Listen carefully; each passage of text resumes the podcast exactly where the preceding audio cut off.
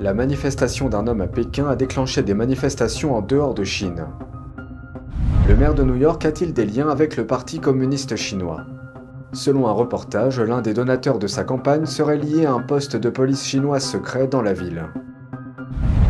Une usine allemande de microprocesseurs pourrait passer sous contrôle chinois. Le gouvernement allemand approuvera-t-il l'opération?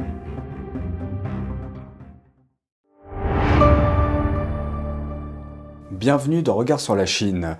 La manifestation d'un seul homme à Pékin a déclenché des manifestations en dehors de Chine. Connu sous le nom de l'homme du pont, le manifestant a accroché des banderoles sur un pont de Pékin le mois dernier, critiquant Xi Jinping et les politiques liées au Covid-19 du régime chinois. Il a été rapidement arrêté. Samedi, des Chinois de l'étranger ont manifesté leur soutien lors d'une manifestation à Londres. Jan Warrell de NTD s'est entretenu avec certains d'entre eux. À Pékin, à la mi-octobre, une rare manifestation. Quelques jours avant le congrès national du PCC, de la fumée s'échappe d'un pont alors qu'un homme habillé en ouvrier du bâtiment déploie des banderoles sur un pont fortement surveillé. Des images montrent les inscriptions sur les bannières. Dites non au test Covid-19, oui à la nourriture. Non au confinement, oui à la liberté. Non au mensonge, oui à la dignité. Non à la révolution culturelle, oui à la réforme. Non aux grands leaders, oui au vote. Ne soyez pas un esclave, soyez un citoyen. L'homme en question, Peng Lefa, a été rapidement arrêté. Cela a déclenché des protestations en dehors de Chine, y compris à Londres, à Trafalgar Square. Les manifestants ne voulaient pas que leur identité soit connue, par souci pour leur famille et leurs amis en Chine, mais ils voulaient montrer leur soutien. Quel est le sentiment des Chinois présents à la manifestation? Je suis plutôt encouragée par l'homme du pont parce qu'il y a au moins un homme en Chine qui peut ouvertement risquer sa vie et qui a peut-être déjà donné sa vie pour protester. Et nous avons l'impression que si nous ne faisons rien ici parce que nous sommes relativement plus en sécurité, alors nous nous sentons coupables. Mais nous avons aussi l'impression de risquer nos vies et nos familles. C'est comme si nous étions étouffés, étranglés. Même si nous sommes loin, nous sommes à l'étranger, mais nous sommes toujours étranglés. Elle a déclaré qu'ils n'ont pas d'organisateur officiel de la manifestation et que l'organisation est décentralisée pour assurer la sécurité de tous. Les gens ne savent pas où il est en ce moment. Donc nous faisons cela pour le soutenir et pour protester contre la dictature de Xi Jinping. Un autre manifestant, qui ne veut pas être identifié, dit admirer la bravoure de l'homme du pont. C'est assurément un héros, nous admirons vraiment son courage, parce que ce n'est pas un travail facile, pas du tout. Je me suis senti très ému quand j'ai vu ce slogan, c'est exactement celui de l'homme du pont. Il n'est pas seulement fort physiquement, il est aussi fort mentalement, il écrit tout ce que nous voulons dire. Il n'y a qu'un seul endroit en Chine qui n'est pas censuré par les caméras de la CCTV. Vous savez où? Les toilettes. Alors ils mettent ce slogan dans les toilettes et le traduisent en anglais. Le message de l'homme du pont est affiché ouvertement ici, mais on ignore où il se trouve en Chine. Des reportages indiquent que l'Allemagne est prête à approuver un accord controversé. Une société basée en Chine cherche à acheter une société allemande de semi-conducteurs. C'est ce que rapporte le quotidien économique allemand Handelsblatt. L'acheteur, la société suédoise Silex Microsystems, est une filiale du groupe chinois SAI Microelectronics. L'entreprise allemande Elmos prévoit de vendre sa ligne de fabrication de micropuces pour automobiles pour un montant de 83 millions d'euros. Les services secrets allemands auraient averti le chancelier Olaf Scholz de ne pas approuver cette vente, soulignant le danger de dépendre de la Chine pour la production de micropuces. La principale préoccupation étant que la Chine pourrait utiliser cet effet de levier pour exercer des pressions sur d'autres pays à l'avenir. Ils ont également souligné que la Chine cherche à combler un vide. En effet, les entreprises occidentales ont quitté la Chine en raison de l'interdiction des nouvelles puces par les États-Unis. Scholz semble toujours donner son feu vert à l'opération.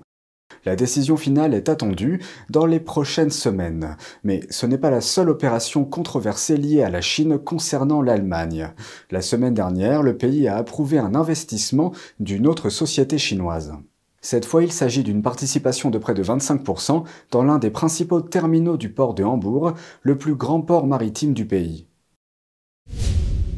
Pékin va-t-il rouvrir la Chine aux voyageurs après des années de fermeture des frontières liées au Covid-19 Des messages sur les réseaux sociaux ont fait circuler un document non vérifié. Il indique que la Chine forme un comité pour évaluer la réouverture des frontières en mars. Ces messages ont rallié les marchés et l'indice Hang Seng a bondi de plus de 5%.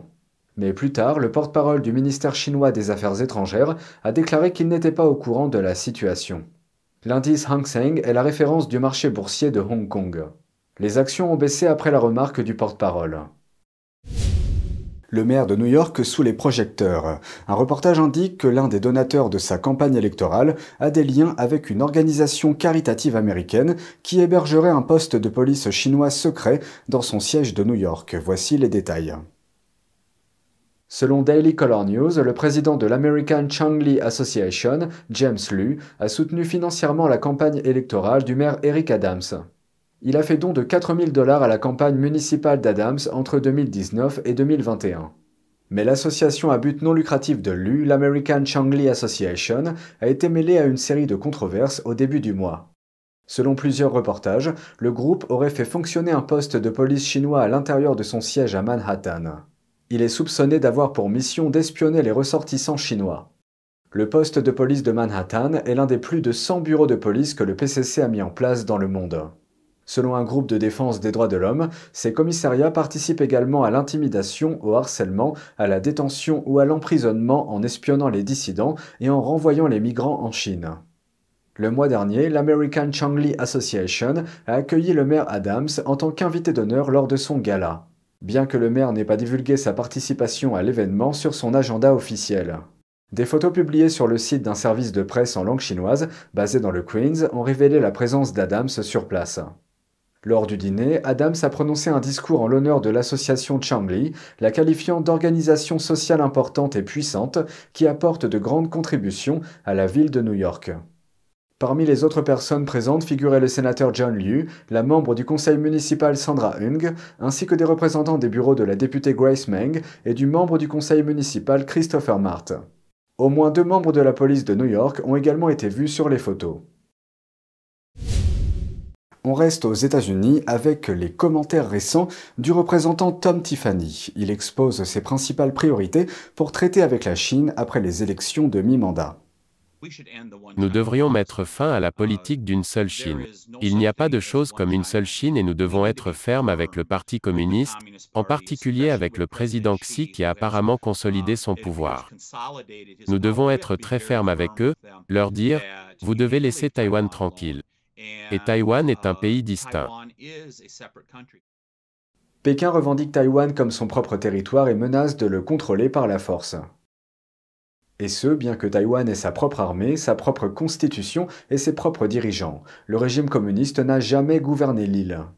L'autre chose que nous devrions faire, et il y a un soutien bipartisan pour cela, c'est de mettre fin au statut de nation la plus favorisée, dans un contexte nous donnant simplement à l'administration la possibilité de continuer à le faire. Les États-Unis ont accordé à la Chine le statut de nation la plus favorisée pour la première fois en 1980. Cette désignation a permis de réduire les droits de douane américains sur les produits chinois importés et rendait les produits chinois plus compétitifs sur le marché. À l'époque, ce statut devait être renouvelé chaque année. En 2001, le Congrès a voté pour rendre ce statut permanent pour la Chine. Le représentant Tiffany soutient qu'un changement s'impose. Nous devons faire marche arrière et avoir un vote chaque année au Congrès pour savoir si la Chine doit avoir le statut de nation la plus favorisée. Elle doit se montrer à la hauteur de l'objectif que la plupart d'entre nous ont dans le monde, à savoir que les pays se traitent mutuellement avec respect. La Chine ne fait clairement pas ça avec Taïwan et d'autres pays. Ramenons le statut de nation la plus favorisée sur une base annuelle.